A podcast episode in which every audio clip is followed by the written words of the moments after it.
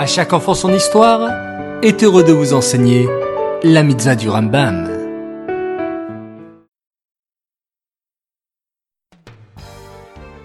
Bokertov les enfants, bonjour, bien dormi Vous allez bien? Baruch Hashem.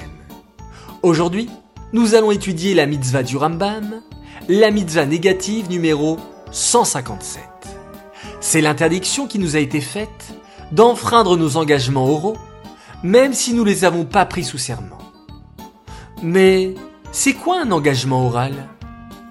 Eh bien, tout simplement, si je m'engage auprès de mes parents de ranger ma chambre, ou de n'avoir que des bonnes notes à l'école, et si je ne le fais pas vraiment, alors je pourrais me dire Ah, c'était des paroles, et les paroles s'envolent.